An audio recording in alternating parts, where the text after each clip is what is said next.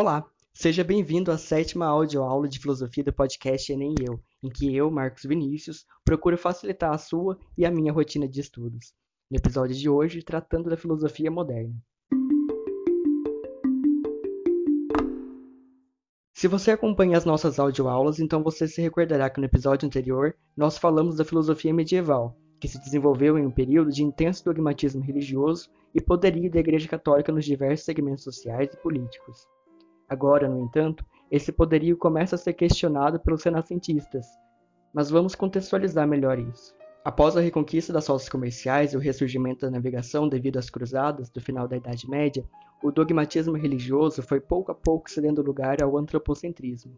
O homem deixou de ser visto como mero pecador e passou a ser entendido como digno de si.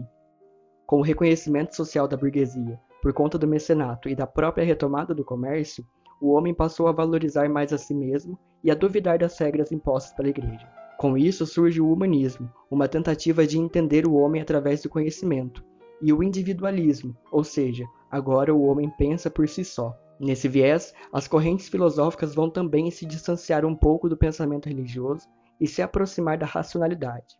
Roger Bacon, nascido em 1220, por exemplo, recupera a racionalidade ao propor a ciência experimental como método do conhecimento.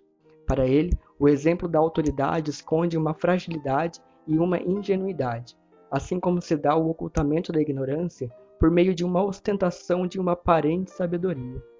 Erasmo de Roterdã, nascido em 1466, também um renascentista, em sua obra O Elogio da Loucura, opõe a sabedoria e a loucura humanas. Para ele, aquele que se dedica a apenas um campo social é um louco, pois não tem conhecimento para agir em outros campos sociais. O sábio, por exemplo, é louco pois se dedica apenas ao estudo e não sabe como agir em um banquete, como dito por Erasmo. Nicolau Maquiavel, nascido em 1469, em sua obra O Príncipe, propõe uma análise científica da política. Tendo como pano de fundo de sua obra a unificação italiana, o filósofo opõe a ética cristã e a ética política.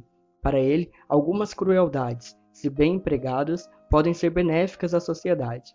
O príncipe é preferível que seja temido a ser amado, e o homem virtuoso é aquele que controla sua sorte.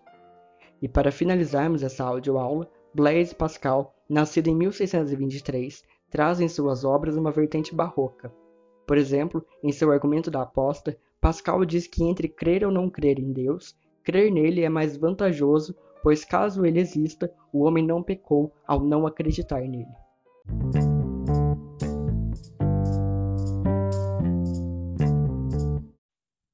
Muito obrigado por ter escutado até aqui. Espero você na nossa próxima audioaula.